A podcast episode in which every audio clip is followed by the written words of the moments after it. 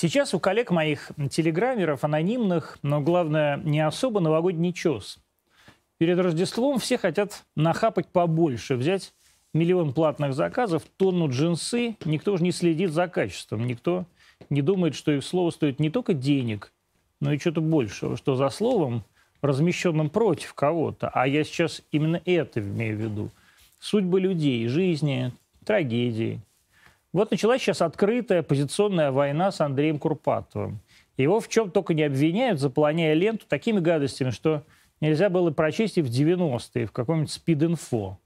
То есть вот дружишь, дружишь с людьми, зовешь домой, а потом читаешь их телеграм-канал и видишь, что за пару сотен тысяч они и тебя сдадут, и весь твой уютный мир разрушат.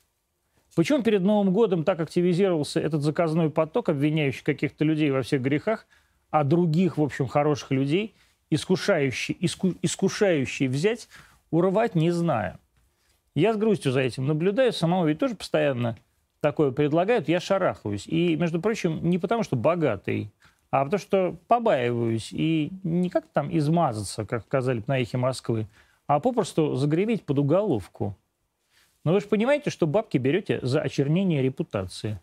За это людей сажают, между прочим. И женщин тоже. У нас и женские колонии, кстати, есть. Не очень симпатичные.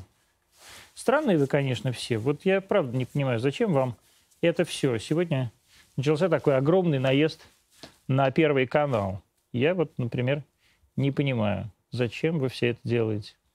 Программа «Антонимы». А, вернемся после отбивки.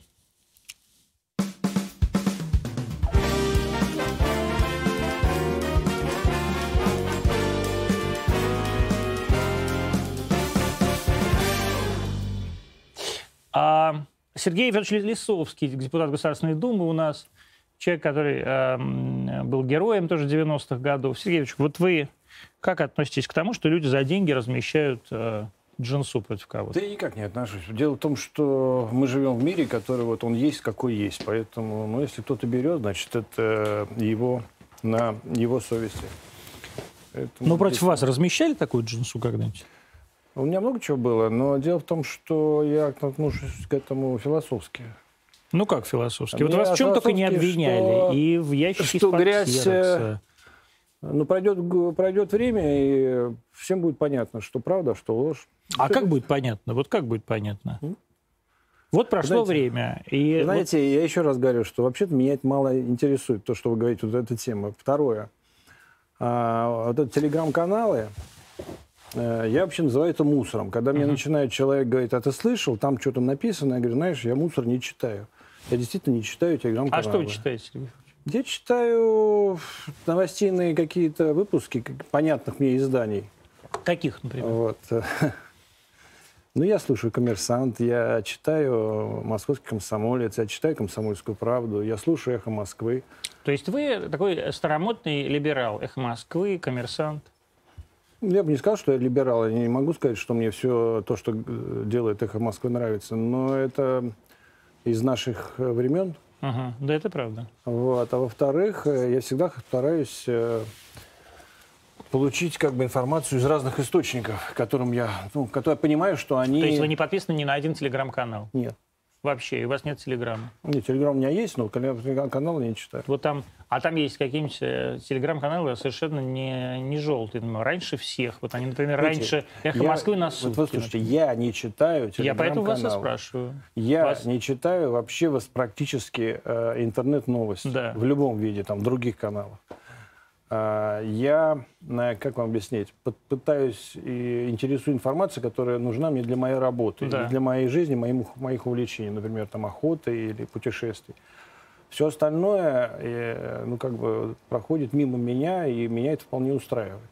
Более того, я еще раз говорю, что э, когда люди меня мало знают, они пытаются со мной обсуждать вот эти вот сплетни, угу. которые там узнали и там, и там. И когда я им объясняю, что я мусор не читаю, и забудь про это, про все. Для многих, которые действительно увлеченно все это читают, это очень выглядит необычно, но потом они перестают со мной это обсуждать, потому что понимают, меня действительно это не интересует. А что вас интересует? Интересует моя работа. Ну, то есть, что, что, такое, что, такое, что, что такое ваша работа? Это депутатские будни вас интересуют? Понимаете, Я раньше занимался концертной деятельностью, потом да. я ушел в телевидение, потом ну, в рекламу и в телевидение. Потом я ушел в сельское хозяйство. Да. И вот когда я занялся хозяйством, э, сельским хозяйством, когда действительно проникся э, этим трудом, потому что это действительно великий труд, и людьми, которые там работают, то я понял, что им нужна защита. То есть вот когда я начал заниматься, это 99 год, сельскохозяйственное законодательство было очень слабым. Ну, практически нас никак не защищали, а весь импорт, который шел к нам, он разрушал, и причем э, специально разрушали наше сельское хозяйство. Так вот, у нас не было никакой защиты. Я посмотрел, что происходит в других странах. Там очень мощное сельскохозяйственное законодательство, которое причем формировалось там столетиями. Да? А, ну, итальянскому сельскохозяйственному законодательству там 250 лет. Они, у них некоторые законы, которые принимались еще 200 лет назад, работают.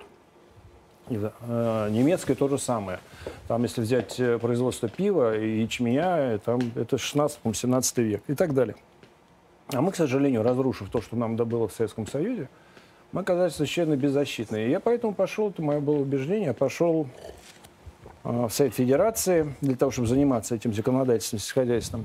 Сначала мне было тяжело, действительно, лет пять я учился вообще, как это делать, ради чего, и это было для меня достаточно нудновато, скажем mm-hmm. так. Но так как я закончил физмат-школу, я всегда получал повышенную стипендию, и я любил учиться то вот этот мой навык еще со школы и с института, он, меня, он мне помог, и я вник, я начинал, начал действительно изучать э, вот эту сферу деятельности, и потом она меня увлекла. Это такое же творчество, как и любое другое, как реклама, как... Э, а как вас угораздило из э, действительно концертной деятельности? Как вас там в концертную деятельность? Ну ладно, вы были молодой человек, там учились в МАИ. А как вас угораздило сельским хозяйством заняться? Но это была, опять же, смешная и грустная история. То, что грустная, я не сомневаюсь. Ну, грустная в то время для меня... Нет, вы смеетесь. А в то время для меня а, я поругался с двумя медиамагнатами Гусинским и Березовским. Угу. И понятно, что тогда они были, владели всем. И я понял, что... Это какой, 98-й год был? Да, это 98-й год. И это из-за книжного дела Чубайса. И я понял, что мне просто ну, нет там жить, то есть мне не дадут там работать. То есть вот в, этом, в, рекламе, в, мире, в мире медиа? Да, мне не дадут работать. Но мне, в принципе, так и сказали. А у вас было свое большое рекламное агентство? У меня было крупнейшее рекламное агентство, и у меня были очень хорошие ребята, ну, тем, с которыми я еще со многими еще и концертной работой занимался.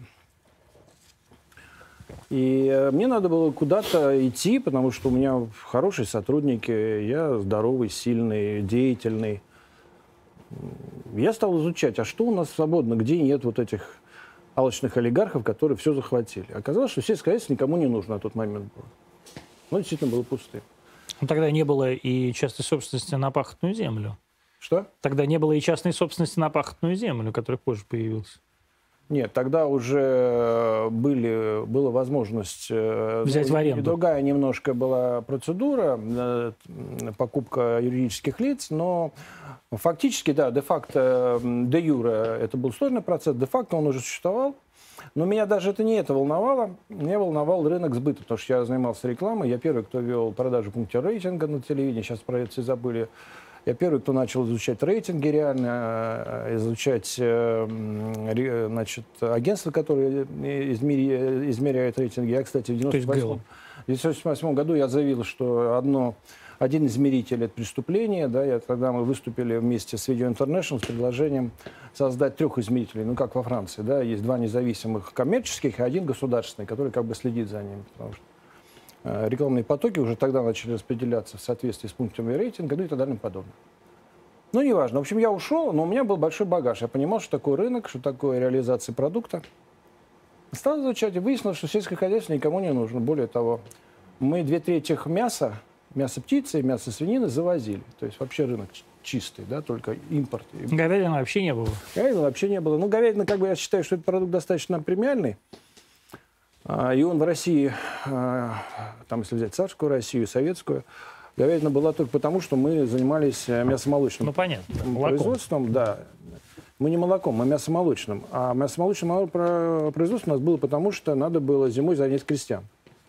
А животноводство позволяет занять крестьян зимой, а летом они могут заниматься производством зерна и так далее.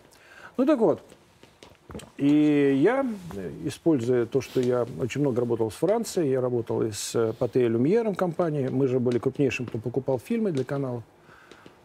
Я сказал, а нет ли у них хорошего сельхозпроизводителя, который бы меня научил заниматься мясом птицы. Оказался, есть, был, есть такая компания Дюк, она до сих пор, она третья во Франции по производству мяса птицы. Меня познакомили с владельцем.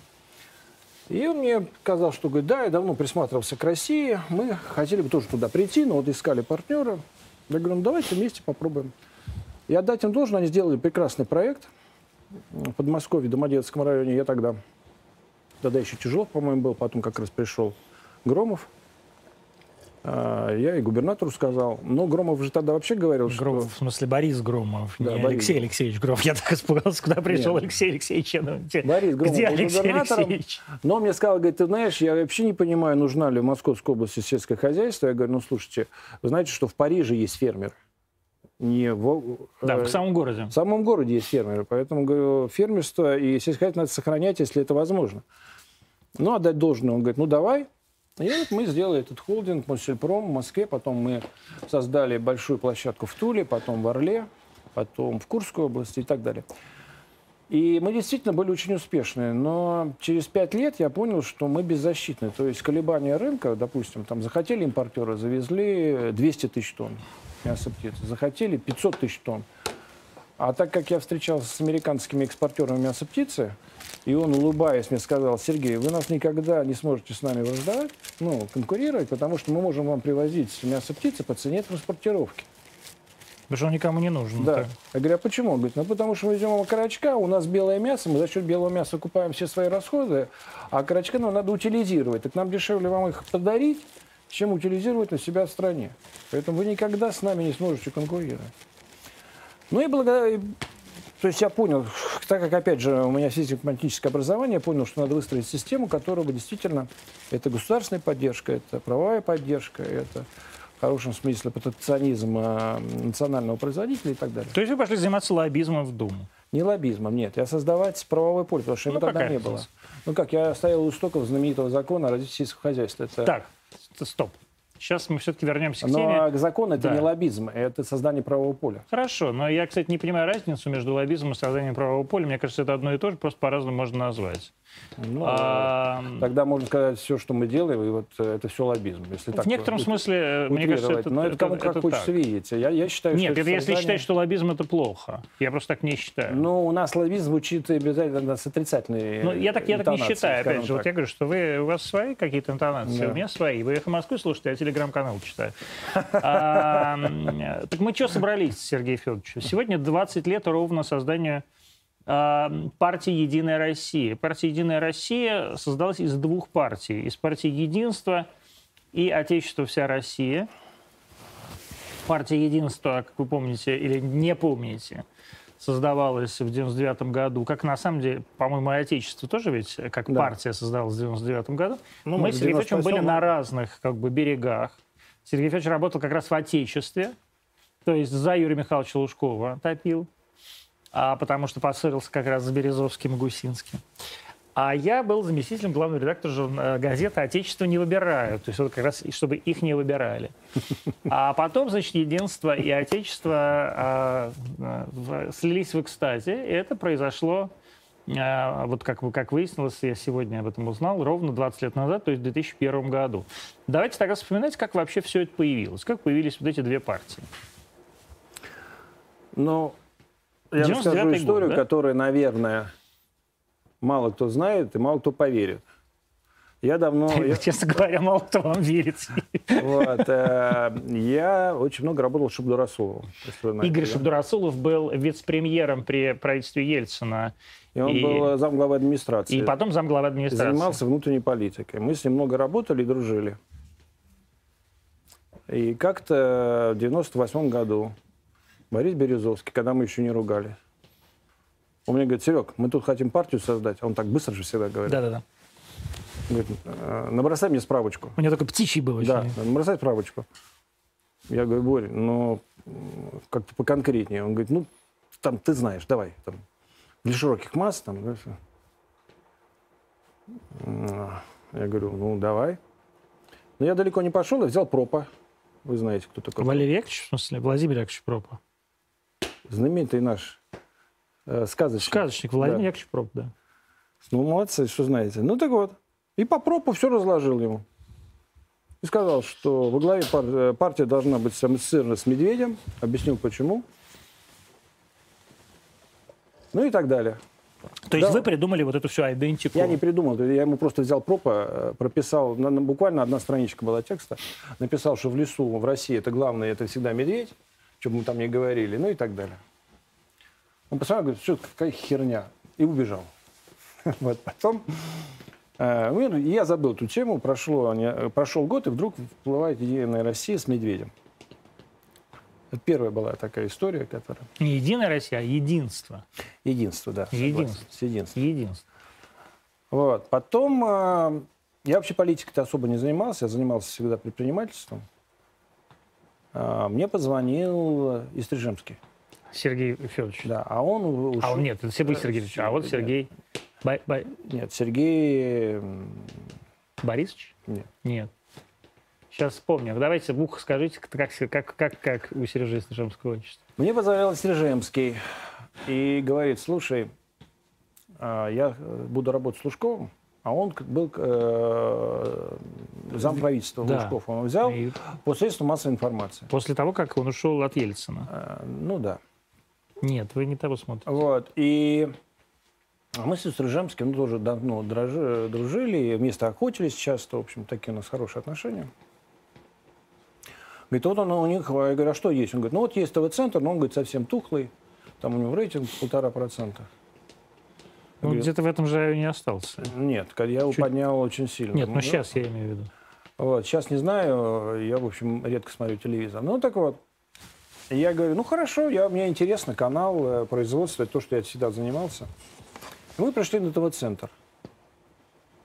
И работали. То есть я работал с ТВ-центром и выполнял э, массовые акции. Ну, то, что тоже, опять же, умею проводить массовые мероприятия по стране.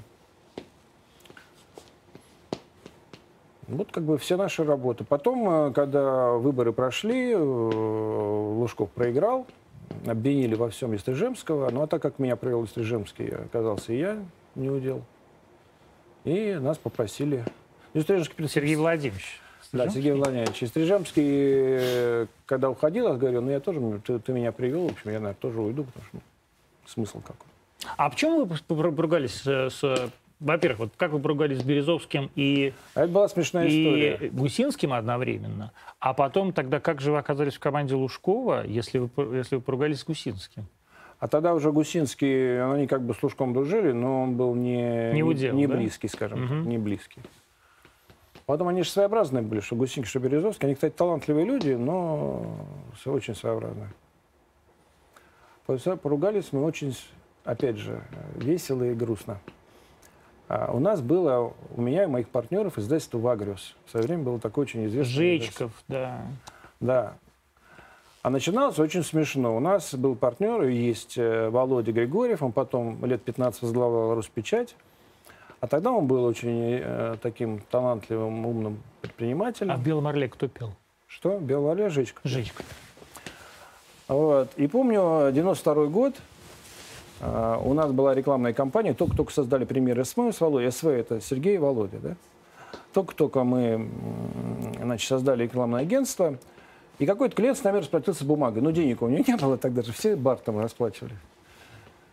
И Володя говорит, слушай, нам заплатили бумагой. Я говорю, в смысле Чему? бумагой? Просто... Рулоны бумаги. А зачем вам рулоны бумаги? Ну, Чтобы ну, печ- печатать какой-то... Он сказал, вот у меня бумага есть, забирайте. Чтобы печатать... Нет, ну а зачем вы брали бумагу? Для того, чтобы... Ну, у него ничего, он сказал, что ну вот у меня только бумага. Ну, ну бумага. Володя приходит, говорит, у нас бумага. Я говорю, что делать будем? А как раз Володя Григорьев услышал. Он говорит, о, а я так хотел сейчас, я вынашиваю давно, у него тоже другой еще один подъем был.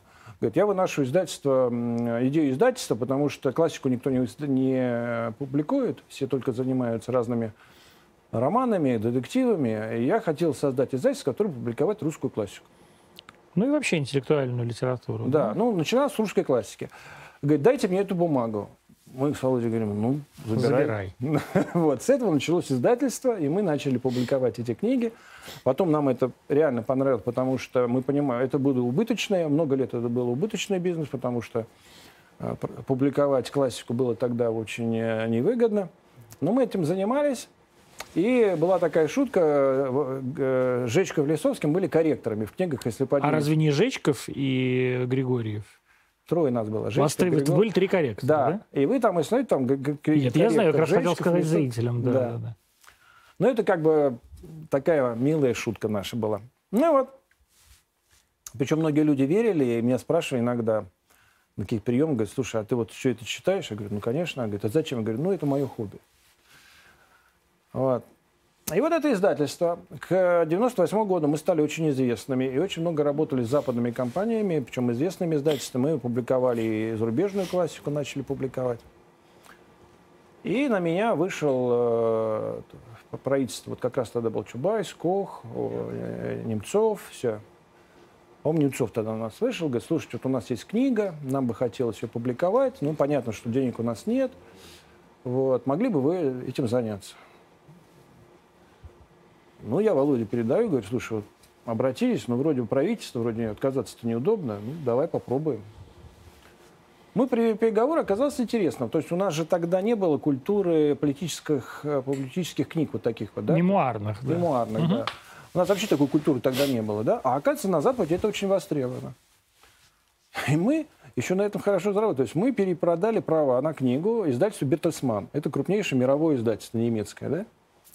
И они заплатили нам, и, соответственно, мы выплатили гонорары этим, э, этим членам правительства. Гусинским, Березовским, как всегда, не разобравшись, они только услышали шум. Они тут же на всех каналах, кто помнит, опубликовали, что вот э, никакой книги о приватизации, приватизации не было, это была взятка членам правительства. Все каналы, понятно, Гусинский НТВ, ряд каналов контролировал Березовский. Первый, Первый ну тогда УРТ, да. Да. Первый, шестой. Ну, в общем, через два дня все правительство сносит. Естественно, Березовский с Гусинским требуют, чтобы крови, чтобы посадили, чтобы прокуратура, прокуратура начала заниматься. Кого вызывают? Вызывают нас. Говорят, ну рассказывайте, как вы. Мы показываем документы, вот у нас переводы, вот у нас... А тогда Скуратов был генеральным прокурором? Да. Вот у нас э, контракт с Бертесманом, вот у нас переводы, все идет официально, все по счетам, вот мы выплатили, вот у нас контракты. Я помню, сижу, э, следователь слушал меня, слушал, говорит, «Э, прервемся, давайте завтра. Видимо, для него это сложно, потому что там не вопрос. Прихожу завтра, приходит какой-то, видимо, генерал, с ним сидят, говорит, рассказывайте. Я ему опять всю эту цепочку рассказываю, как это все делать. Он говорит, а откуда у вас Бертесман? Я говорю, ну смотрите, у нас вот столько книг издано, вот у нас контракт, мы давно с Бертесманом работаем. Там. Я смотрю, говорит, это что же, говорит, получается, все легально? Я говорю, да, все легально. Они убегают, буквально убегают, я полчаса сижу, потом приходят, дайте вашу пописку, подписывают, говорит, идите. И я ушел. После этого они меня уже не вызывали. Тут же мне звонок Березовска. Приезжай в Логоваз. У них был этот клуб Логоваз знаменитый. На Ордынке. Нет, он на Новослободская. А, вот еще тот, который... Да, особняк этот знаменитый.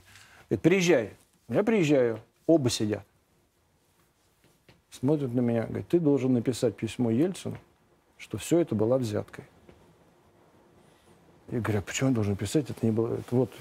Нет, это, говорит, никто это смотреть не будет. Ты напиши письмо, личное письмо, что это. Я говорю, писать не буду. А вы могли так вот написать, уважаемый Борис Николаевич? Ну, ну я же общался же э, с Диченко, и потом они общались, они говорят, ты напиши, мы передадим. Потом отдать должное Борису Николаевичу, я могу сказать, что это один из немногих политиков, который помнит добро. Это большая редкость. У меня, помню, был случай, 96-й э, год, ну, понятно, дело, голосуй или проиграешь. Прошел. А вот это вот людям непонятно. Это значит, что программа, или этот самый премьер СВ, да, и вы лично э, участвовали в выборах, э, голосовали, проиграешь вообще всей, во всей, во всей кампании, да, 96 -го года? Да, мы это делали, но опять же мы это делали, потому что нам это нравилось. Это была красивая компания, и потом мы действительно... Нет, ну тогда все это делали? Это. Нет, это было действительно мое убеждение, честно. То есть здесь э, была позиция. А, на тот момент, я считаю, это было правильно. Ну так вот, Прошел год, мы, естественно, уже потом не общались. То есть, ну, практически не общались вот, с администрацией президента. А я открывал канал Муз-ТВ. Я же создатель Муз-ТВ. И мы открываем канал Муз-ТВ, который, кстати, работал на «Голосуй, проиграешь» очень активно, а, в Нижнем Новгороде. Где, и... где Борис Ефимович губернатор? Да, он тогда был. Тогда его уже не было. Он не был губернатором, там был другой. Как-то? Нет, тогда не он, по-моему, был. Он уже был членом правительства. В 96 Ну, не помню. То есть мы открываем канал, а там Нижегородская ярмарка на Нижегородской. И вдруг я узнаю, что в это же время приезжает на Нижегородскую ярмарку Борис Николаевич. Ну, уже там по своим президентским делам. Я набираю там, его руководителя аппарата, телефон оставить, говорю, слушайте, мне, конечно, неудобно, но вот он, мы открываем э, в одном из павильонов канал Муз-ТВ, мы много работали на Бориса Николаевича, может быть, он придет, откроет канал. Говорю это просто так, знаешь, как полушутка. Он говорит, я вас понял. Ну, вы понимаете протокол. Я говорю, да я все понимаю, я просто информацию даю. Я долго разговариваю? Не затягиваю вам? Нет, нет, нет, я просто... У меня ну, вот. Вопрос от зрителей, я читаю. И буквально через полтора часа он мне перезванивает и смеется. Я говорю, а что ты смеешься? Он говорит, ты представляешь, я сказал Борису Николаевичу, он, говорит, выслушал, говорит, ты знаешь, эти ребята мне очень помогли, я приду. Вот возможно это такое, да? И он пришел на следующий день и открыл канал Муз ТВ. Это редко какой политик мог так поступить. Он Но это, это правда, да. Он это сделал. Ну так вот.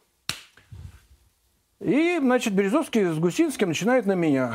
Я Боре говорю, слушай, Борь, там Коха того же взять, говорю, они же сделали вас богатыми, вы миллиардерами стали благодаря им.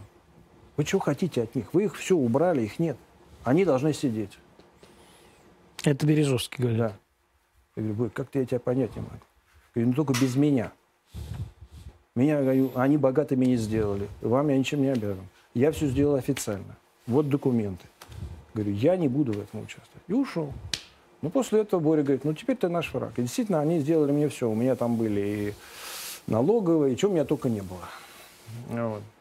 И после этого я понял, что мне надо уходить из медиа. Потому... Вы рады, что э, и нет больше ни Бориса, ни Владимира Владимира Знаете, я, не я никогда не радуюсь чужим несчастьям. Это другая история. Я просто э, иногда думаю, что, наверное, есть какая-то судьба. То есть я считаю, что у меня там счастливая какая-то звезда, которая мне помогает. Может быть, и хорошо, что я тогда ушел из медиа, да? Кто знает. А у меня был потом, когда вот были выборы Лужкова, мы проиграли, да? Ну, проиграли. А что значит проиграли? Как ну, вы проиграли? проиграли как Юрий Михайлович остался мэром, выиграл Нет, ну проиграли, имеется в виду, нас счет. обвинило окружение Лужкова, что мы не набрали необходимых процентов. Ну, то есть, что вы не стали первой партией в парламенте. Да, да, но да. тогда действительно единство победило с совершенно разгромным счетом, но а, по тем временам казалось, что разгромным. А вот если сейчас посмотреть на эти, да, на эти выборы, то... Ну, поймите, ведь тоже любое, любая свита не любит новых э, лиц вокруг, да? И мы там с Истрижемским были чужие. Ну, то есть... Э, ну, на фоне Ресина и Цоя, да. Ну, чуть, мы были не свои. И появление нас там, э, а Лужков, он отдать должное был тоже человеком очень таким э, общительным, ну, в хорошем смысле. Он контактировал, он понимал, он слушал. И я с ним часто общался, он там заводил меня в свою комнатку заднюю, там из мед с чаем пили. То есть он такой очень был интересующий человек, и, конечно, это многим не нравилось. И, конечно, с радостью, когда он не набрал процентов, кто виноват? Вот они. Вот. А кто вас обвинил? Ну, я не буду говорить. Ну, вот. это какие-то лужковские люди, да? Да, и... А ну, то есть Елена Николаевна. А Эстрижемский очень гордый человек. И он говорит, я так терпеть такого отношения не буду, я уйду. И, в принципе, Лужков-то не хотел, чтобы он уходил. Но он говорит, знаете, я не привык, я, я, я честно работаю, и как бы привык к тому, что мой труд ценят, а меня здесь не ценят. Ну и, соответственно, я тоже с ним ушел. Вы помните, как объединились э, единство и отечество? И вообще, вы помните, вот как в этот момент, когда вам сказали, вы проиграли, вы проиграли, это значит, вы сколько набрали? Просто вот, я условно уже говоря, проценты не помню. Ну, я... Сейчас я просто зрителям объясню. Это действительно выборы 99 год, 19 декабря 99 года, выборы в Думу одновременно. Выборы мэра города Москвы, Кириенко в Думу, Путина в президенты, лозунг э, Союза правых сил. А Сергей Владимирович Кириенко параллельно избирается в мэра Москвы и проигрывает Лужкову с треском, естественно, потому что Лужков выигрывает, как всегда, там, со своими 79%. А, то есть поэтому я не понимаю, какие могут, могли вообще быть претензии. Но Отечество действительно, куда, где, которые возглавляли Лужков и Примаков, действительно набрало меньше, еще чем... Шаймиев был. Да, еще Шаймиев, конечно же. А, но тем не менее, для Москвы Лужков и Примаков. А, и проигрывает, условно говоря, единство, которое возглавлял Шойгу, Гуров, Шойгу, Гуров, третьего забыл, а и кто-то был третий. Ну, неважно. Я процент но, тем уже не путинская, помню. Путинская но партия, мы да. набрали не те проценты, на которые рассчитывал э, Который вам, KPI, который вам, вам написали. Да. да. А был KPI какой-то? Вам говорили? Вот? Ну, у нас KPI не было. Ну, установка какая-то была планка, которую мы должны достичь. Какая, 20? Я уже не помню, действительно. Тем более, понимаете, у меня жизнь... Я говорю, я прожил, наверное, 5-6 жизней обычного человека, да, то есть, э, и не потому, что я не хочу помнить, потому что у меня тут же появилось другое дело, которым я был увлечен. Соответственно, я про это уже забыл. И я начал почему рассказывать, когда вот эти выборы, и помню, мы с Борей встретились, э, мы с Борей после этого не общались. С Борисом Абрамовичем. Да. И мы с ним встретились в каком-то ресторане в Москве. Не помните, в каком? Не помню, в каком-то ресторане. Просто тогда ресторанов было не так много. И он мне говорит, ну, а, вспомнил, в клубе э, славянская, э, японский а, ну, ресторан. понятно, в этом самом, у Саши Волкова. Да, у Саши Волкова, да-да-да.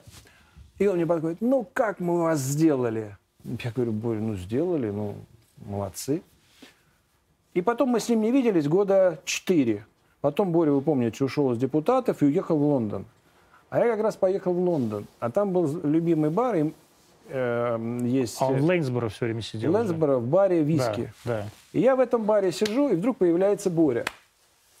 Это наша была с ним последняя встреча, это был 2004 год, по-моему. Я тут не, не, не отказался себе удовольствия, говорю, Борь, как вы нас тогда сделали? Он, ты ничего не понимаешь, я еще вернусь. Я охотно верю, что ты еще вернешься. Это наша была с ним последняя встреча. Трагическая судьба у Бориса? Трагическая. Почему так произошло? Хотя я не знаю, может быть и не трагическая, ведь э, он пережил э, такие взлеты и падения, не каждому это дано. Почему так произошло? Почему он до последнего был уверен в своей победе и почему он проиграл? Я знаю, почему он проиграл, но я не буду об этом говорить. А, а к Лужкову, там при всех, может быть, и каких-то отрицательных его качествах, но я могу сказать одно, что он, конечно, э, вот э, взял, э, если Жемска, он профессионал. И меня, ко мне он относился. Я помню, когда я пришел в ТВ-центр, он говорит, тебе надо сделать канал. Я пришел, три с половиной тысячи работающих. Огромный завод «Темп». Нет, 30,5 тысяч работающих. Я понимаю, да. Завод «Темп», в котором на 90% закончен собственный телевизионный комплекс, арендует за бешеные деньги студии в Останкино. На 90% закончен. Я пришел к нему говорю, знаете что, Юрий Михайлович, мне 3,5 тысячи не нужно. Говорит, а сколько тебе нужно? Я говорю, ну человек 600. Он говорит, ой, ну давай сразу не надо. Я, я говорю, сколько можно уволить? Ну, уволь половину. Я увольняю половину. Ты не представляешь, мне позвонили насчет уборщиц. Мне звонили его замы. Уборщиц ТВ-центра. То есть это была такая синекура, куда всех сливали. Я их уволил. Естественно, дружбы я не получил от тех, кто туда. Потом я к нему пришел, говорю, знаете, мне там 1800 человек, мне не нужно. Потому что вы, у меня же это бюджет, а мне нужны деньги на достройку комплекса. Он говорит, деньги я тебе дам. Он мне дал деньги, я за полгода, если вы общаетесь с ребятами из ТВ-центра, о нем расскажет. Я за полгода все сделал. Тогда вряд ли кто-то сохранился в ТВ-центре, а кто там еще Но я работал, за полгода, да. мало Но того, помню, что там да. лифты не работали, лифты не работали, которые были уже смонтированы. Их надо было просто отладить и сертифицировать. Да вообще лучший телецентр в городе сейчас да. находится да. в самом центре Москвы. Так, так вот это я за полгода сделал. Но все-таки на 90% уже до вас было, Сергей. Он до нас, готово, он стоял да? года 4 в таком состоянии. А почему так было? Потому, а потому что было невыгодно, потому что было выгоднее арендовать. И что, откаты брать? Ну, наверное, не знаю почему. Ну, я не знаю, вы Потому же говорите выгоднее. Выгодно. Если у тебя потрачены такие деньги, у тебя вот внизу телецентр, зачем тебе ездить в Останкино, да? Платить я вообще деньги. не понимаю, зачем ездить в Останкино. Но это все было, говорю, лифты не могли запустить. Вот. Мы вы... это все сделали. И Лужков действительно, ну, когда я собрался увольнять, э, доводить до, до 800, я стал врагом очень А кто был генеральный? Там же был этот самый... А, кто был, кто был вообще генеральным директором и президентом ТВЦ?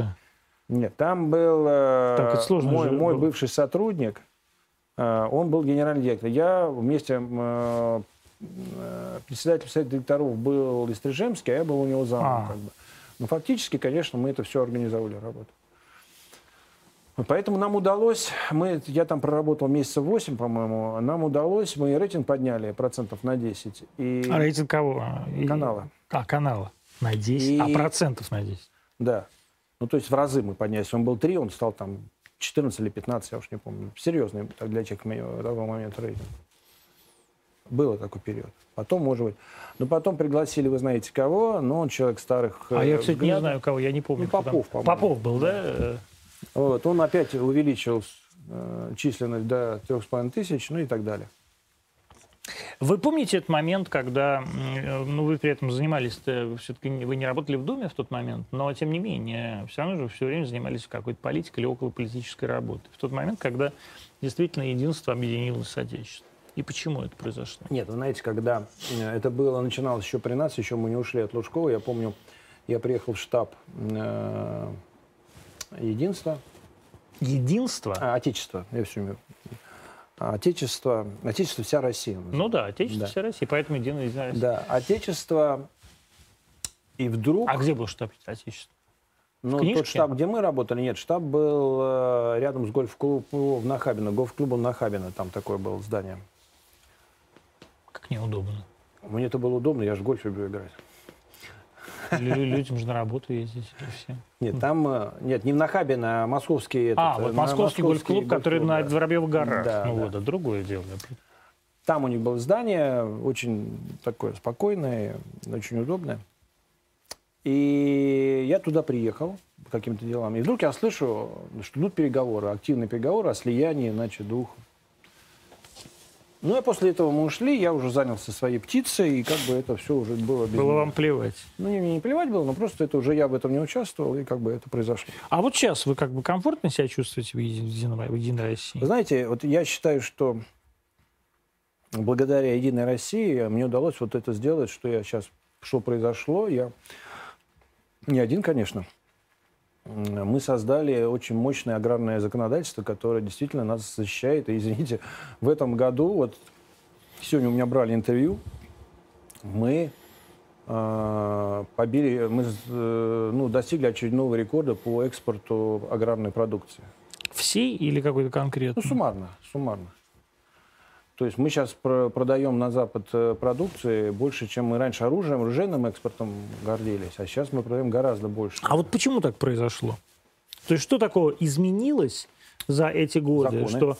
Ну, подождите, законы законы. Вы к законам относитесь как-то так. Я очень хорошо отношусь А я вам объясню, что такое законы. На законы это не только... Вы все время думаете, что законы какие-то ограничения. Законы — это э, юридические акты, которые выстраивают систему отношений общества, гражданина, производителя, государства. И если эта система работает правильно, то государство помогает производителю, производитель производит продукцию, снижает ее стоимость, граждане имеют доступное качественное продовольствие и наполняется бюджет. Вот что такое правильная система. И мы в 96, 2006 году, в феврале, мы приняли закон, первый закон, который до сих пор работает, базовый, это развитие сельского хозяйства. Так вот в этом законе были, сейчас это никого не удивит, но тогда, когда мы это делали, нас все считали, особенно Минэкономразвитие, считало, что мы как бы закапываем деньги, что сельское хозяйство черная дыра, чего только я не слышу. А этот закон определяет поддержку государства, как государство защищает собственных производителей, как оно их поддерживает. И после того, как приняли этот закон, мы действительно задышали. И вот благодаря ему мы за 15 лет, даже меньше, чем за 14, можно сказать, мы превратились в ведущую аграрную ну, страну Ну вот что мира. произошло? То есть что изменилось? И ну что как? изменилось? Мы, э, мы стали... люди, хорошо, люди изменились? Понимаете, Или, остались а... те же люди? Нет. Вот, на, вообще на селе могут только работать люди, которые увлечены своим трудом. То есть там э, вот этот наемный рабочий, который пришел, ушел, там не бывает. Но я имею в виду, если это среднее, даже среднее звено так не работает. Это должны быть люди, которые этим увлечены, которые хотят этим, им нравится этот труд, и они хотят им заниматься, потому что это очень э, сложная профессия, потому что ты можешь делать все правильно, но потом засуха, дождь или еще что-то, и твой труд исчез, причем мгновенно, да? И вот это всегда э, очень сложный процесс психологический. То есть вот я, когда занимался непосредственно производством, у меня не было ни дня свободного. Более того, праздники для меня были самыми страшными, потому что, например, на Новый год у меня была специальная бригада, команда праздничная, которая круглосуточно дежурила на объектах. Потому что у нас, если под Новый год что-то случится, отключится газ, отключится электричество, что-то произойдет э, с дорогами, то ты никого не найдешь. Поэтому у меня была своя газовая служба, свои электрики, своя служба, которая по трассам ездила, разводила цепи, если был неожиданный снегопад или ледяной дождь, как у нас э, дождь, как в 2010 году и так далее. То есть ты все время э, думаешь, а ты не можешь отключиться ни на день. Даже на несколько часов не можешь отключиться. И, конечно, этим можно увлек... заниматься, только если ты действительно любишь это дело и увлечен. И вот такие люди, они, конечно, и были. Они в советские времена, и до революционной России у нас были такие мощные аграрии. Но когда ты не можешь защитить э, свое предприятие, ты не можешь э, получить поддержку, когда, извините, мы тогда делали анализ, я помню, для Минэкономразвития в середине 2000-х, они говорят, а вот вы не можете конкурировать с э, спецводами Европы. Я говорю, почему не могу? У меня себестоимость та же, у меня там 1 евро килограмм себестоимость. Они говорят, ну а почему они могут дешевле продать? Я говорю, да потому что им 60% себестоимости возвращает государство. То есть им 40 возвращает как производителям Евросоюза, а 20 еще, если они импортируют в Россию. Там дополнительно импортная была Сейчас поддержка. возмещают нашим? Что нет, нашим пока не возмещают, возмещают э, там транспортные расходы. Мы пока, к сожалению, не так много помогаем, но тем не менее нам это дает возможность развиваться. Так вот, я говорю, извините, если бы у меня себестоимость вычитали 60%, я тоже мог бы так снижать цены, как э, европейцы, которые с нами борются. Более того, тогда были какие законы? Что нас проверяли все, Роспотребнадзор, Россельхознадзор, ну кто тут нас не проверял. А экспорт был практически э, бесконтрольный. То есть меня проверяют, какие, что я использовал, как выращивал, как что. А они могут завести все, что угодно. Потом начинаем делать анализ этого, этой птицы – а ее просто есть опасно. Потому что она вся химикатами Ну, там всякое было. И сомнилез, и антибиотики, и так далее, и подобное. И это никак не контролировалось. А нас контролировали... Так я говорю, если вы нас так контролируете, контролируете так э, э, импорт в том числе. Почему вы поменяли Совет Федерации на Думу? Ну, вы знаете, здесь э, такой совокупность факторов, и мои личные какие-то... Э, решения и обстоятельства. Поэтому, ну, я 16 лет в Совете Федерации проработал. Я знаю. Я поэтому, поэтому вас Думу, и спрашиваю. Дума, наверное, сложнее в личном плане, потому что там объем работы больше. Вам теперь надо на работу ходить. А я тогда ходил. Меня это никогда Каждый не день. Ну, послушайте, когда вы занимаетесь законами, у вас вообще нет рабочего времени как такового. Вы знаете, когда я... Э, нет, я, работы времени, может, нет. Но надо теперь в офис ходить, там карточку. Выслушайте, выслушайте меня. Я сейчас тут, мы проводили один закон с одним министерством, работали.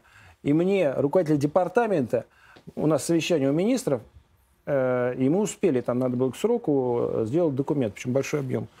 И мне говорит, вы представляете, там, Иван Иванович, Лисовский мне правильные документы прислал в 2 часа 30 минут ночи.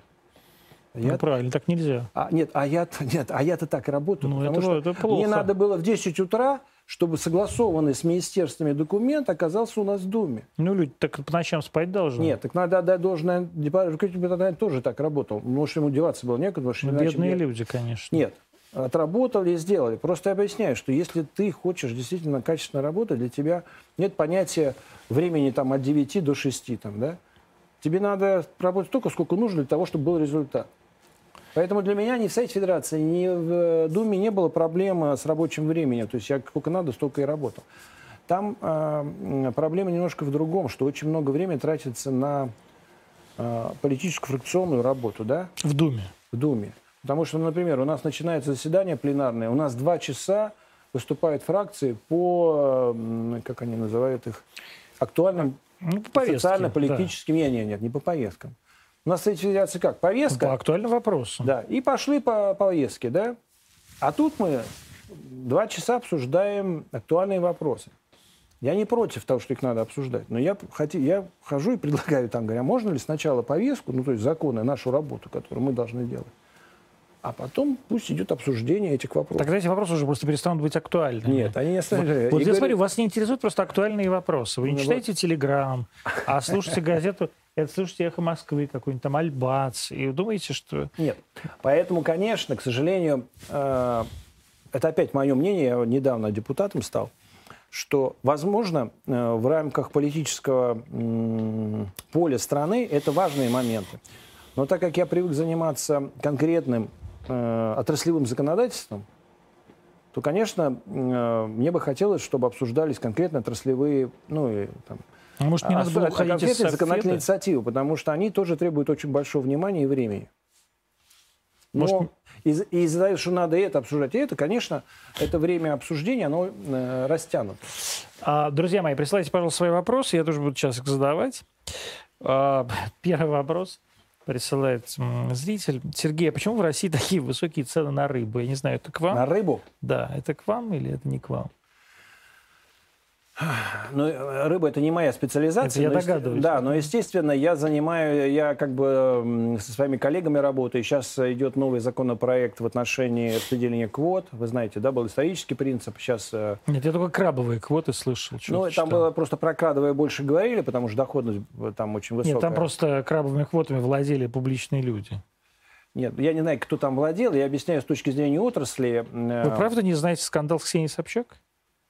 Вот это мне и крабами? интересует. Мне интересует. Я занимался отраслевым законодательством. Так это и было про, про отраслевое Я не знаю, чем занимался Сечи. Они же с, с Людмилой Борисовной там крабами какими-то вот Меня это мало волнует. Нет? Меня волнует... Э, был закон. У нас раньше были... Я, кстати, против, э, против исторических квот боролся еще, когда были квоты исторические на мясо птицы и мясо свинины. Я считал, что это неправильно. Потому что они действительно были не очень прозрачны. Точнее, совсем непрозрачны. Вот. И я много сделал, чтобы убрали квоты, исторические квоты на мясо птицы, свинины и говядины. И чтобы это был открытый рынок и была открытая конкуренция.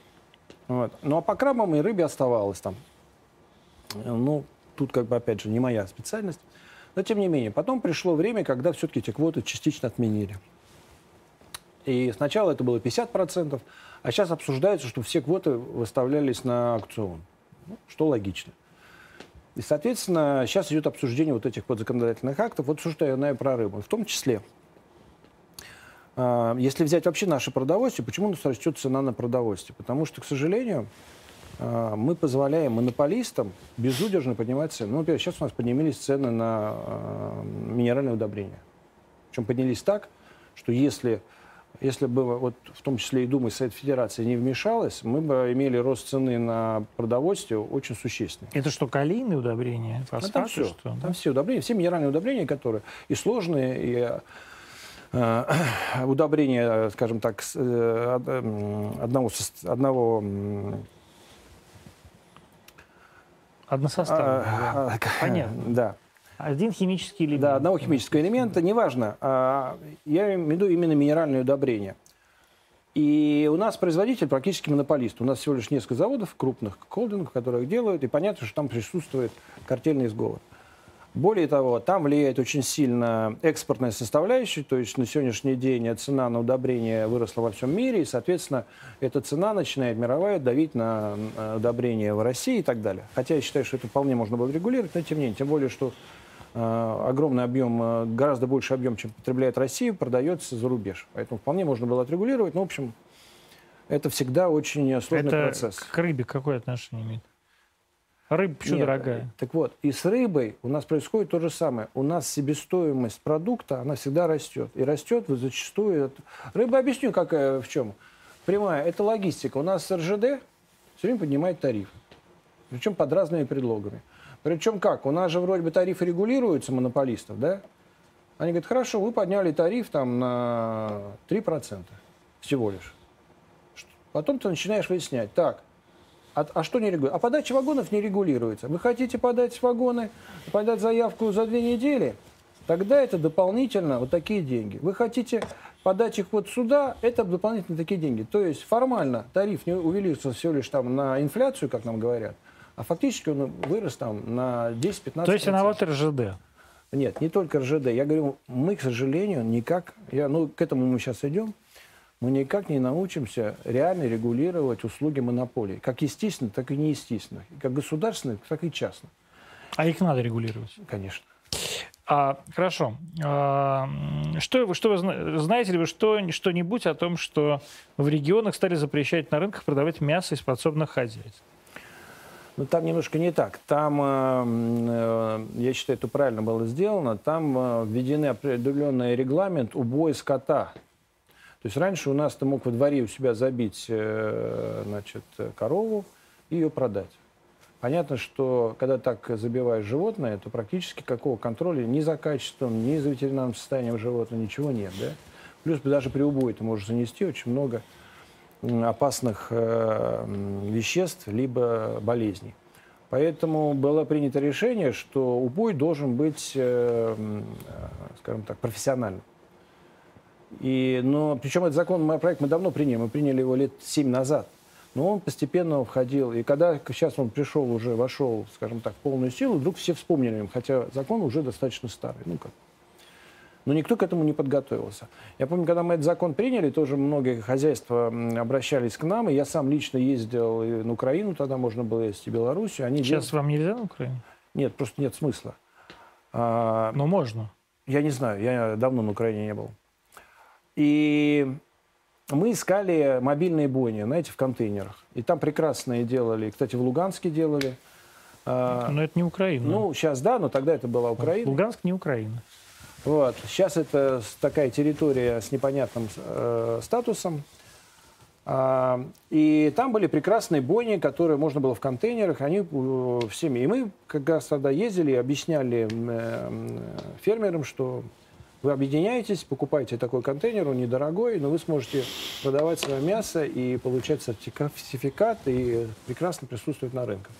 Но опять же, кто-то, кто это сделал, он выиграл, а кто это не сделал, он сейчас э, несет определенные потери. Хотя, я думаю, это временное явление. Сейчас э, предприимчивые люди найдут, выстроят эти бойни, точнее, их не надо выстроить, надо просто купить, привезти и забивать э, в рамках установленных регламентов животных. Как вы относитесь к Грудинину? Кому? К Грудинину. Нормально и к тому, что он, э, и к его сельскохозяйственной деятельности. Вы же вместе работали в Подмосковье. Я Грудина знаю как сельхозник. Ну, я как, вот так и спрашиваю. Как вы как, относитесь к сельскохозяйственной деятельности как он сельхозник, он талантливый, умный человек. Да? Да, я к нему ездил еще в начале... Когда... А вас не смущает, что весь этот, как он, совхоз имени Ленина, это просто проданные земли под какие-то застройки и так далее? Знаете, я вот к нему всегда ездил как к очень опытному... Деду э, сельхозника. Да. И когда Как я... ровесники, наверное, может, даже рост младше. Э, нет, просто, понимаете, когда я пришел э, в 99 году в сельское хозяйство, я помню, в 2000 году я выступал на Союзе птицеводов. И, ну, так как я съездил, я же всегда, меня жизнь научила все изучать, я действительно почти год ездил по всей Европе, изучал, как устроено птицеводство. И на Союзе птицеводов, как раз в сельхозе проходил, там собрались со всей страны э, заслуженные люди, я им начал говорить, что вот мы будем делать так, я предлагаю сделать это. Кстати, э, практически все, что я сказал, все потом и произошло. Ну и вышел один очень уважаемый э, птицевод и говорит, Сергей Федорович, мы вам, вас знаем как медийного человека, все очень здорово, но вы хоть одну курицу вырастили? Я говорю, нет. Он говорит, вот когда вырастите, я вам пожму руку. Прошло три года. Вы вырастили трех кур. Я вырастил, ну, я уже миллионы кур выращивал, и он мне на следующем съезде пожал руку. И мы с ним, кстати, как были, э, остались друзьями. Кстати, тогда не поругали. Он просто сказал это нормально, что он сказал, слушай, чтобы стать э, сельхозником, ну, крестьянином, это не значит себя объявить. Я а вы себя считаете крестьянин? Я, конечно, крестьянин. Ну, какой же вы крестьянин? Вы крестьянин. чиновник какой-то в красивом костюме. Я крестьянин. Какой же вы крестьянин? И он мне очень простой, он как бы, я это, может быть, тогда слышал, но не понимал. А, крестьянин ты не можешь стать, сказать, я буду крестьянином. Ну, я вам говорю, какой Вы же крестьянин? Вот надо пройти всю эту цепочку вот этих бед, проблем и так далее. Когда у тебя куры заболели, когда у тебя электричество, когда у тебя а, значит, э, оператор, его, так, это я все его занучило. Нет, вы не, не понимаете. Вы, Сереж, его замучила сигнализация, понял, да, которую он отключил, и час, час, час птичника без вентиляции, у меня погибло 40 тысяч голов. Да, То есть, но 40 вот тысяч голов, надо все это, пройти. Это подождите, крестьянин это все-таки человек, который работает э, на каждый день и живет там в этой деревне. Не совсем так. Я крестьянин а называю вы, людей... А вы, а вы человек, который владеет каким-то там нет, миллионами. Нет, нет. Я называю крестьянином людей, которые занимаются сельхозпроизводством А, успешно. ну то есть вы просто так называете. Да, я их так... Нет, и я, поверьте, неважно, как крестьянин одет, если он работает на земле, и он достиг результата, неважно, у него 20 кур или 20 тысяч кур, или 2 миллиона кур, он для меня крестьянин. Но человек, вы в Совете который... Федерации 16 лет проработали они на земле. Так я с ними работаю, я же живу То есть вы работаете бедами. с крестьянами? Я живу и бедами. Знаете, я не, Подождите, если я не буду... Я работаю встречать... с крестьянами, это не означает, что я крестьянин. Во-первых, они знают, что я прошел много и создал. Это э, очень важно для них. Я понимаю, потому что они... Для крестьян. Да, потому что они знают, что я понимаю их, их проблемы. Да? Потому что зачастую, когда они начинают рассказывать... Вы крестьян или барин? Нет, я крестьянин. Крестьянин. Барин никогда не занимался. Посмотрите, все это дворянское гнездо, Нет, нет, были сад, разные абсолютно. Вишневый сад. Были абсолютно. Нет, возможно, сад, нет, возможно другие. были помещики, которые были да. крестьянами, да. такие были успешные. Но в основном вот то, что мы видим у, у русских писателей, это люди, то которые человек, жили занимается... за счет крестьянского труда. Да, то есть нет, ну а вы-то за счет чего труда А живете? я живу, я сам был крестьянин, я сам это организовал. Ручкой? Ну это, это за счет крестьянского труда нет, вы живете, послушайте, как и Грудинин. Это как, извините, э, наши в хорошем смысле красные директора. Они же тоже были рабочими, потому что они знали производство, они знали каждого рабочего по ним, они знали каждый Но вы же не красный директор, вы же не агроном. Послушайте, вы же пришли из медики, купили там что-то. Вы знаете, у меня мои родственники удивились, когда в 99 году я сказал, что я пойду в птицеводство. Помню, ко мне приехали родители, и папа удивленно стоял перед моей кроватью, где он увидел стопки книг, э, значит, о агрономии, о плодородии почв, о развитии сельского хозяйства Соединенных Штатов Америки, европейский опыт и так далее. Я, эм, я считаю, что советское образование, одно из главных его э, достижений, они, если ты действительно учился, они учили тебя понимать важность знаний и, и эти знания получать. И поэтому меня это образование научило тому, что если ты хочешь чем-то заниматься, угу. ты это должен изучить. А Но потом ты еще должен поехать на место. Я же не случайно говорил, я год ездил по Европе. Я же проехал от маленьких ферм до крупных холдингов. Прежде чем я начал строить первый свой а, птичник. Поэтому я не считаю себя ни барином, ни администратором, я считаю себя крестьянином, потому что и Грудинин, он крестьянин. Грудинин же знает Грудинин самой простой операции до Нет, управления Грудинин финансами. понятно, он колхозник. А вы э, сын Послушайте, профессора. Послушайте, но если вы, когда я уходил из Мосельпрома, знаете, что с нуля холдинг был создан, и там нет приватизированных предприятий. Мы производили 70 тысяч тонн птицы в то время. Это 12,5 тысяч тонн свинины. Я построил э, лучшую бойню и завод переработки мяса птицы в Подмосковье, который до сих пор один из лучших. И этот завод Потом еще 6 лет был э, выставочным образцом голландской компании, нам голландцы строили, для стран Восточной Европы. То есть они туда привозили к нам э, из Восточной Европы сельхозпроизводителей показать, как надо делать. И 30 тысяч э, гектар земли у меня было в Орловской области. Это было все с нуля создано. Спрашивают люди, какие у вас отношения с телевизионными начальниками нынешними? Эрнстом, Добродеевым и так далее. Ну, знаете, я к ним отношусь как коллегам, потому что как крестьянин, он всю жизнь Ну, он не крестьянин. Да. А я их воспринимаю как коллег, потому что если ты... Хотя, в отличие от вас, Костя хотя бы Константин биолог... Э, кандидат биологических э, наук. Значит, в отличие от меня, я получил образование крестьянское. Это же давайте так... Э, Какое? Мои? Мои научила меня учи... понимать важность знаний, получать. Угу. Понимаете? И я учился все те годы, которые я работал непосредственно с производством, я учился. И у меня, к сожалению, это ушла из жизни. Э, директор фабрики, она ее создавала еще в советские времена. Тогда была хорошая очень э, практика. Директор предприятия сам строил свой завод. поэтому он, во-первых, плохо построить не мог, потому что он на нем работал, а во-вторых, он все знал. Вот она построила птицефабрику э, в Константиново, это Московская область, и э, потом на ней работала. Потом, к сожалению, в когда вот птицеводство наше погибало, эта фабрика практически уже умерла. Потом вы ее купили. Потом я туда пришел и встретился с ней. Она мне рассказала, что она считает нужно сделать то, что фабрика заработала. И мы постепенно, там, птичник по птичнику ее восстанавливали. Через э, четыре года фабрика производила в три раза больше, чем в советские времена. Так какие отношения у вас с теленачальниками? Ну, я их считаю коллегами, и, в принципе, нас нормально. Мы, когда встречаемся, мы достаточно ну, уважительно общаемся друг с другом. Да? Вы вообще дружили с ними когда-то? Вот с Эрнстом, например. Ну, с Эрнстом мы работали вместе. Я не сказал, что у нас близкие были отношения, но мы общались, потому что мы же были рекламным агентством Первого канала. Естественно, мы вынуждены, ну, должны были обсуждать вместе планы, рассказывать о том, что покупают, что не покупают. Потом был очень, э, ну это даже еще до Эрнста было, был очень болезненный период, когда мы вводили пункты рейтинга. До Эрнста это в смысле ну, пока еще Эрнст не был... Э, генеральным директором. Генеральным директором. Э, мы Ксения же, Пономарев была? Мы же... Нет, там не Пономарев был. Там был Пономарева Ксения была генеральным директором Первого канала. Может быть. Э, но мы общались, понятно, мы общались с Бадри и с Березовским. А с творческими людьми мы общались только в плане как бы совместного принятия решений. И помните, такой Ворошилов был, это что, где, когда Конечно. и так далее. Он был прям, ну, человек... Телекомпания «Игра». Да, и он был настолько жесткий переговорщик, это было прям... И я помню, когда пришел, ему говорю, знаете,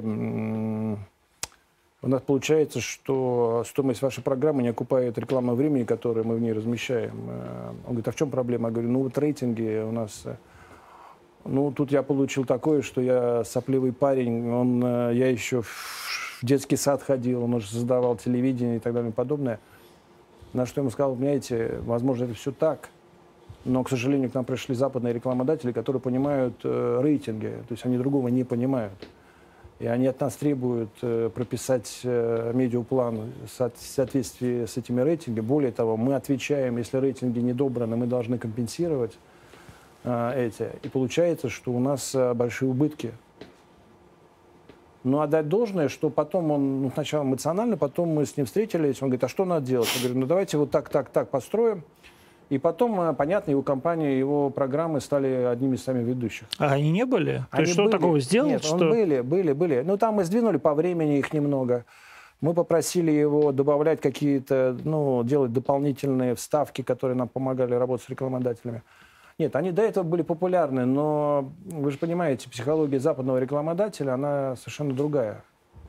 Поэтому, но отдать должное, что сначала было эмоциональное неприятие, а потом он потом, в общем, достаточно плодотворно с его коллегой, который, с Козловым, который потом все это возглавил. С Андреем. Да. Мы очень... Или по... с Андреем. По-моему, Андрей, да. Мы потом очень продуктивно. А это работали. разве не, не, не крюк разве был? Что? Не крюк разве был? Ну, я с Козловым работал, не знаю. Там же был вот этот его э, э, пасынок. Ну, не знаю. Э, и потом у нас были прекрасные отношения. Я просто говорю, что вот это изменение всей экономической жизни телевидения, другой подход. Потому что тогда раньше как было? Приходит производитель, говорит, моя программа рейтинга, меня все любят. Другой приходит, говорит, меня, моя программа меня все любят, поставьте меня в прайм-тайм, ну и так далее. То есть, и, э, скажем так, вот это вот потом кто-то сидел наверху и говорил, что вот это меньше любит, этого больше. Но любит. это же не вы ставили в прайм-тайм. Это я ставил, но к этому это... привыкли. К такому. А кто, кто ставил? Бадри, что ли, ставил? Ну, тогда, тогда Бадри практически управлял. Да? Да, да, То есть вот Бадри Патракацишвили, прости господи, да, сидел да, и говорил, вот это вот говно будет здесь, да? Нет, ну отдать ему должное, он, э, это были не такие решения э, Самодура, это было продуманное решение, он со всеми проводил собеседование. Он со мной много рассказывал, я ему рассказывал, что с точки зрения рекламы и рейтингов. Он разговаривал э, с творцами, он там с политиками консультировался. То есть это решение всегда было очень таким э, вдумчивым. И оно не было быстрым никогда. То есть, если ты начинаешь какой-то с ним проект новый обсуждать, то уходило полгода, прежде чем, ну, может, чуть меньше. Мы же потом утро делали.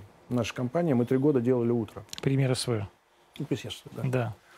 Дима Дебров у нас был, Дмитрий Дебров у нас был... Да у вас Андрей Малахов, небось, даже был. Э, главным, да, и Малахов работал тогда на утро, он как раз пришел на утро тогда. Вот. И у нас, э, я считаю, что тогда мы, как бы это было правильное решение. И Бадри, что он нам это доверил, и мы, что мы предложили. Вы скучаете по тем временам? Так, когда уходил, с телевидения скучал, а сейчас не скучаю. Нет? Нет, мне приятно вспомнить это все, но я не могу сказать, что мне сейчас хуже, да? Нет, вопрос не в хуже или лучше. Вопрос э, в народе деятельности. Вот сейчас вы занимаетесь а вы знаете, так, такой Я же вот меня не услышали, я понимаю, что законы, я услышал, законы услышал, для что... вас скучная вещь. Нет, для меня совершенно не скучно, я Первые пять лет мне было тяжело, действительно, потому что законы, если вот так э, на бытовом уровне, такого среднего э, обывателя, ну, в нормальном смысле, да, это достаточно такая нудная, сложная и непонятная, непонятное занятие, да? Но когда ты потом получаешь результат, ты видишь, как этот результат вдруг начинает работать, вот когда я выбирался, да? Я понимаю. Давайте, смотрите, я понимаю. И вот этот результат... Немного, времени осталось, я да. поэтому хочу просто про масштаб. Вот у вас был период, когда про вас, э, может быть, не самые лестные строчки писал Сергей Тальков, да? Господи, Сергей Тальков, Игорь Тальков, да, а, там, что там было про комсомольского работника, который теперь что-то а, называются лис и так далее, да, а, сейчас я даже цитату найду. А вы были человеком, который, именем которого, ну, вернее, вот этой аббревиатуры дискотека Улиса, а, называлась главная, главный ночной клуб города Москвы. Да, вы были человеком, который был одним из самых узнаваемых людей в России 90-х. И э, вы стали человеком, который э, занимается законами о, о так сказать, э, картофелеводстве. И наверняка вас уже никто не узнает на улице. Не узнают. А, вам некомфортно, обидно, наоборот, вам стало спокойней, а что, так сказать, вас подзабывают, забывают какие-то старые истории и так далее. Ну, любой человек переживает, наверное, изменение своей деятельности. Это всегда стресс для любого человека. Но когда ты находишь э, область применения своего таланта, знаний и амбиций, то тогда для тебя все становится нормальным.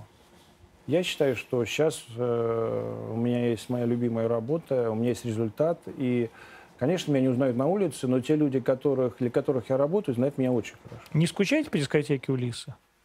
Ну, когда-то скучаю, даже скучаю больше не по дискотеке. Огромная была дискотека. Да я просто да. сейчас объясню, это тоже зрителю надо знать. Потому что я сегодня, когда мы, я э, своим как э, коллегам, а они все сильно младше меня, э, но причем сильно, это значит 35, например. Говорю, вот дискотека улица, они присылают какую-то совершенно чушь, какие-то деревенские дискотеки. То есть люди реально не знают, что это был главный ночной клуб, который находился в Олимпийском прямо. И да, занимал 5, прям пол Олимпийского. Пять тысяч человек там да. могло находиться одновременно. Это действительно было. Но больше даже не по дискотеке Улиса, а, если помните, был еще такой клуб Филини. Филини прекрасный был. Да, клуб, я да. считаю, что это... Мне, кстати, до сих пор многие богатые, талантливые, известные люди говорят, как жалко, что нет Филини. Потому что никто после тебя не создал такого клуба. Ну, потому что сейчас больше нет эксклюзивности вот этой. Не ну, совсем есть... так. Нет, нет, а нет. почему? Это опять же мое умение брать лучшее. Э, смотрите, что я сделал. Я поехал в Милан Маритима. Это такое место под Венецией, где много дискотек, клубов, да. Я нашел одно, не, не лучших, но, во всяком случае, очень успешного ресторатора, человека, который занимается мебелью, архитектора, а, человек, который занимается вином, и менеджер, который занимается стафом. Пять человек. У меня было пять э, партнеров итальянцев. У каждого, каждый был в своей области очень профессионален. И они делали клуб, не я делал. И то, что они мне рассказывали, я вижу, что до сих пор наши ребята не знают. Например, такая свободная циркуляция, они этого не понимают, да, и так далее. И благодаря этому а, они сделали действительно э, клуб, который вот я сейчас с удовольствием пошел, если бы такой клуб был в Москве или где-то в другом месте, я бы с удовольствием туда пошел. Пошли бы? Да. Да, не, не ну, лень? Что, это было достойное место. Там да нет, при... я же говорю не про достоинство, а про то, что лень уже. Сколько лет, Сергей Федорович? Мне 61. 61 ведь уже. Так и не скажешь. Ну, подождите, я занимаюсь... Как, гор... как, как человек выглядит, как, как будто я его помню. Занимаюсь горной охотой. А горной охотой ты уходишь на неделю в горы, проходишь... Тут про охоту сейчас будет еще вопрос. По 20 просто... километров по горам, а это не по ровным, если это с амплитудой в районе где-то 1000-1500 метров ты переходишь по значит, рельефу. А, и у меня хватает сил. Я как, э, когда мне было 35, это проходил. У меня даже есть такая, такие места, куда я специально езжу каждый год, чтобы проверить себя. Хватает ли у меня сил? У меня хватает сил делать то же, что я делал. Может быть, немножко я больше устаю, но за счет моего опыта я знаю, как себе облегчить какие-то переходы, то в конечном итоге у меня результат не хуже. Вот я нашел эту фразу. Перестроились комсорги, в шоу-бизнес подались, и теперь свою контору называют фирмой ЛИС. Да, это было. Это Игорь Тальков. А вы знакомы были с Тальковым? Ну, я знаком был, но мы не близко общались. Ну, еще бы. Нет, а вы знаете, тогда же мы, э, как бы объяснить, тогда не было э, то, что он так написал, для меня это было даже в чем-то плюсом, да? Ну да, конечно. А, и я как бы не обижался, потому что я понимал, э, как относятся, ну, когда вот тогда развал Советского Союза, ко многому относились, особенно рокеры, э, ну, вспоминая старые обиды, они к комсомольским работникам относились с предубеждением, да, но не все же такие. А вы были секретарем комсомольской организации? Нет, я был инструктором райкома партии по агитационной работе. Вот этого не небось? Бауманского. Нет. А, ну вот этого. Ну, вот там, вы же мы, вот же мы. Да, мы, нет. Мы относились, это, по-моему, был Калининский, а мы были в Бауманском. Туда Баумут как к нам относилась, да? да. То есть через, через Яузу. Да, но у нас был очень интересный район. Он был самый маленький, но у нас был э, политбюро ЦК КПСС, ЦК КПСС, ЦК ВЛКСМ, ГМК. Да, конечно, потому что наш... это же улица на учете, Хмельницкого, да. улица Чернышевского, да, Чернышевского, естественно. И мы были самые маленькие, но к нам на партконференцию приезжал Брежнев, чтобы понимали да, то есть, и там было отношение такое, это меня многому научило, когда я отвечал за э, организацию партконференции, я понимал, что если любая ошибка, то это конец, лучше просто уехать. Но к вам Брежнев уже не мог приехать. Нет, просто он приезжал, когда я... Почему попал к Вы же уже Горбачевский? Нет, почему я приезжал, попал в Бамовский район? Потому что я с Бамовским райкомом работал, будучи студентом. Мы познакомились э, в лагере «Мы и Алушта». И они меня знали как хорошего организатора. И потом меня пригласили к себе. То есть я вот таким образом попал в комсомол. Так вот, тогда комсомол, ну, комсомольцы разные. Я могу сказать, что я как... Я вот меня тогда тоже поразило, помню, 85 э, год, ко мне приходит письмо, опять же, с Украины откуда-то, что э, один из студентов Бауманки приехал к себе на родину, в село, и там венчался к церкви. Представляете, нашелся человек, который написал к нам, чтобы мы приняли это. Меры. Меры. И вы что, не приняли? Я порвал конверт и выкинул. Господи, зачем? Вот. А, многие знают Мазаева, Сер... Мазаева Сергея, да? да? Э, так вот, э, тогда у них был коллектив, который был запрещен к э, работе в региональных столицах. До морального кодекса? Дома. Они тогда они назывались то ли «Лейте песни», как-то не помню, как-то так. И им запретили выступать. Почему? В Краснодаре они давали концерт, и зрители стали на стуле и поломали несколько стульев. И обвинили их, то, что они спровоцировали. И им запретили выступать в региональных столицах. Так вот, это была моя работа, чтобы добить. Я помню, у нас были антипасхальные вечера. Это единственное, да. когда можно было ночью работать. И я убедил горком партии, что разрешить им работать у нас в кинотеатре Новороссийск, а Баумский район считался, если Баумский район ну, разрешает, ну, понятно, то это да. как бы знак качества. Индульгенции, скажем так. Да. И я тогда убедил, они у нас выступили на российский, после этого с них сняли вот этот вот запрет. То есть комсомольцы же разные были. Были те, которые работали, а те, которые делали чисто политическую Дом карьеру. предпринимателей сейчас, кинотеатр Нет, э, просто те, которые искренне работали, Что а нет? я искренне работал тогда. Там, э, как вы относитесь к нынешнему руководству Министерства сельского хозяйства? Какое? К Минсельхозу. Вы знаете, они молодцы. Да? Да. То есть Патрушев младший, вот все а, ребята. У них, понимаете, конечно, есть вот это вот э, банковский, банковский подход. Но Потому то, что он из Россельхозбанка, что ли, да? Да. Это команда Россельхозбанка. Но за счет того, что это был Россельхозбанк, они знают специфику крестьян. Потому что э, когда ты начинаешь, я помню, с Набиулиной, если у нас время расскажу, тоже смешная история, интересная. Давайте. Про Набиулину а, есть время. 2000 а, не помню, шестой, по-моему, или седьмой год. Набиуллина возглавляла Минэкономразвития. А разве не Греф?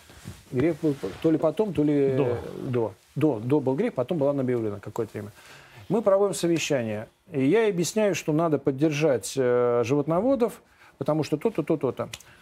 Она дать должное, так въедливо все, она мне достает всякие таблицы, говорит, Сергей Федорович, вот вы говорите, вам помогать, но вы же работать не умеете. Я говорю, в каком смысле? Ну, у вас производительность труда в четыре раза ниже, чем у европейских фермеров Я говорю, знаете, я очень плотно работаю с европейскими фермерами, я этого не замечал. Он говорит, ну давайте посмотрим. А сколько у вас на ферме работает, э, значит... Э, Батраков. Э, персонал у вас на ферме? У меня стандартная ферма, у меня, причем меня можно было сравнивать, у меня стандартный размер фермы 12 птичников. Я говорю, не, уже не помню точно цифру, ну, допустим, там 32. Она говорит, 32. А сколько в такой же ферме в Германии? Я говорю, 4 человека. Она говорит, ну вот видите, 32 поделить на 4, сколько будет? Вот значит, у вас производитель ниже. 8. Я говорю, подождите, давайте посмотрим, кто эти 32 человека. Во-первых, 12 человек охраны. Круглосуточной. Она говорит, а зачем вам охрана? Я говорю, у меня не было раньше охраны. Но год назад я купил э, э, в Германии э, очень продуктивных телок. У меня было еще мясомолочное производство. Молочное так хорошо, что вы уточнили. Да. Что речь не о а молочное клубе. производство у меня было.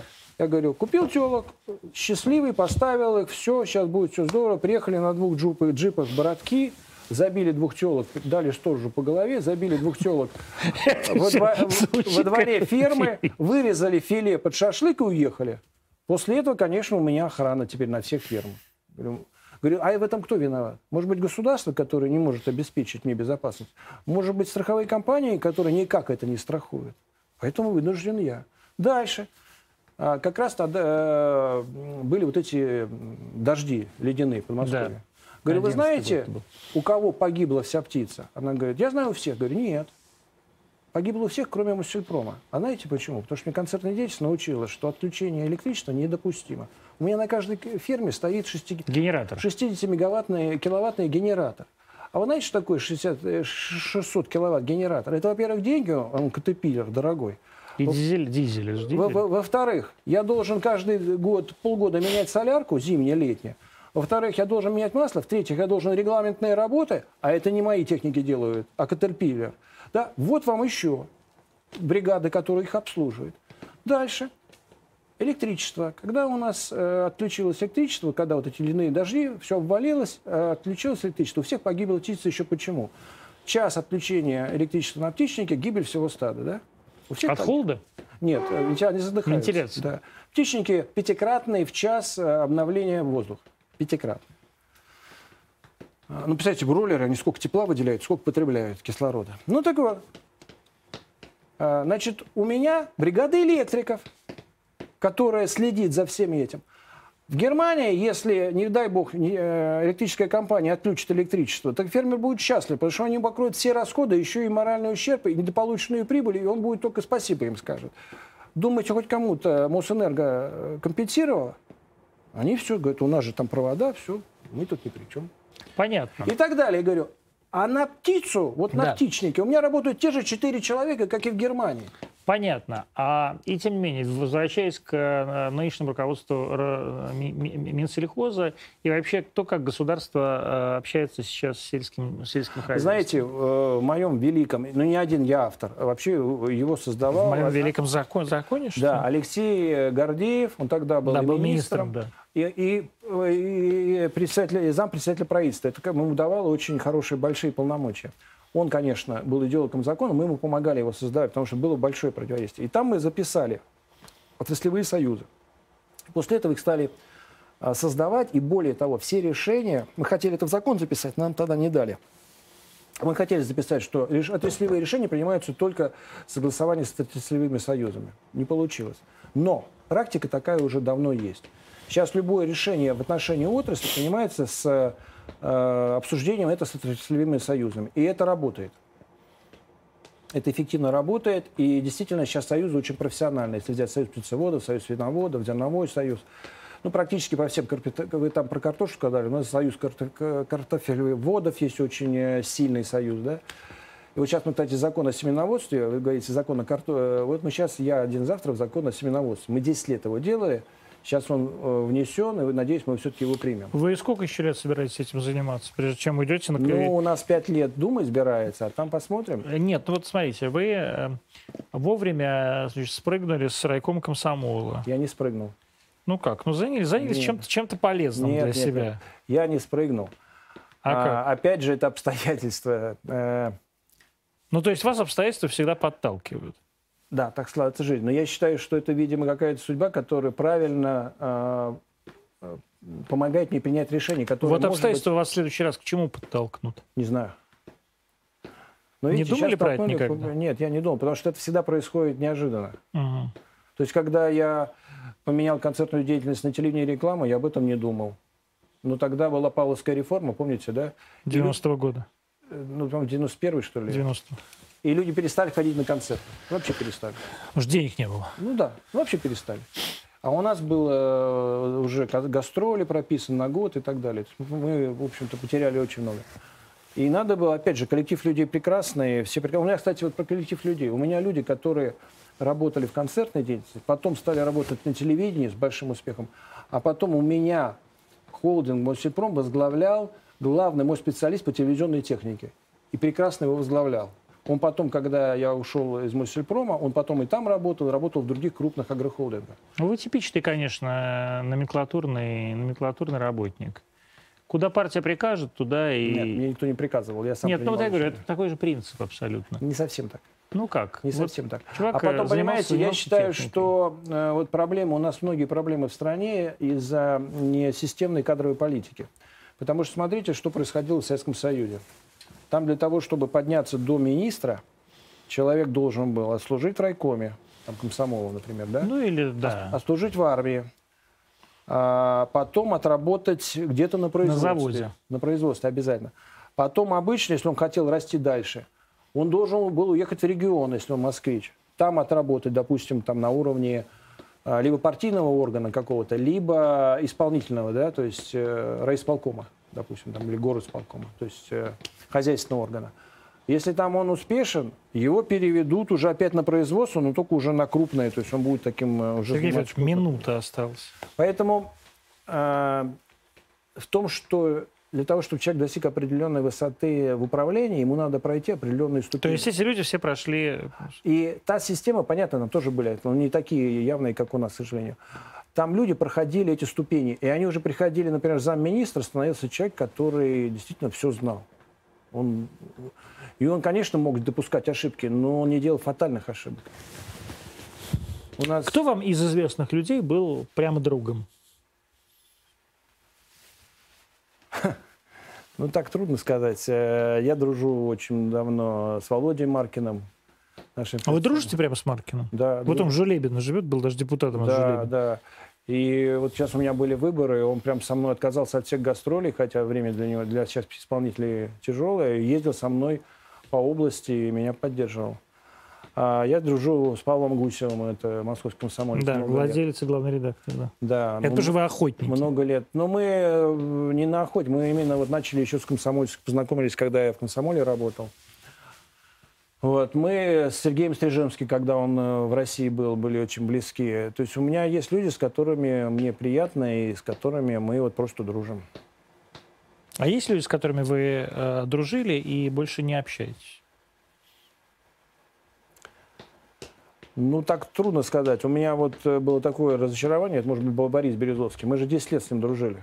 Вот именно дружили. То есть мы еще познакомились, когда он был э, чинкором, достаточно бедным, да, а я был, э, в общем, э, занимался, э, только начинал рекламную деятельность, и, в общем, тоже был мало кому известный.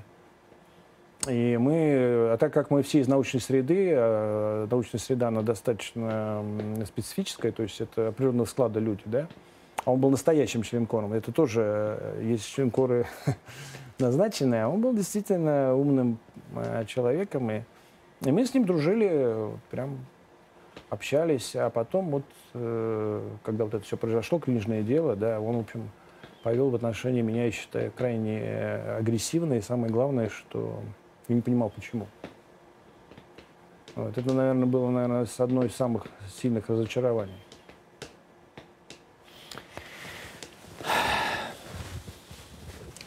Это была программа «Антонимы». 21.23, мы выходим из эфира. А встретимся завтра в 20.00, как всегда, в прямом эфире на RT и других наших носителях э, в сети, YouTube и так далее. До встречи. Minas.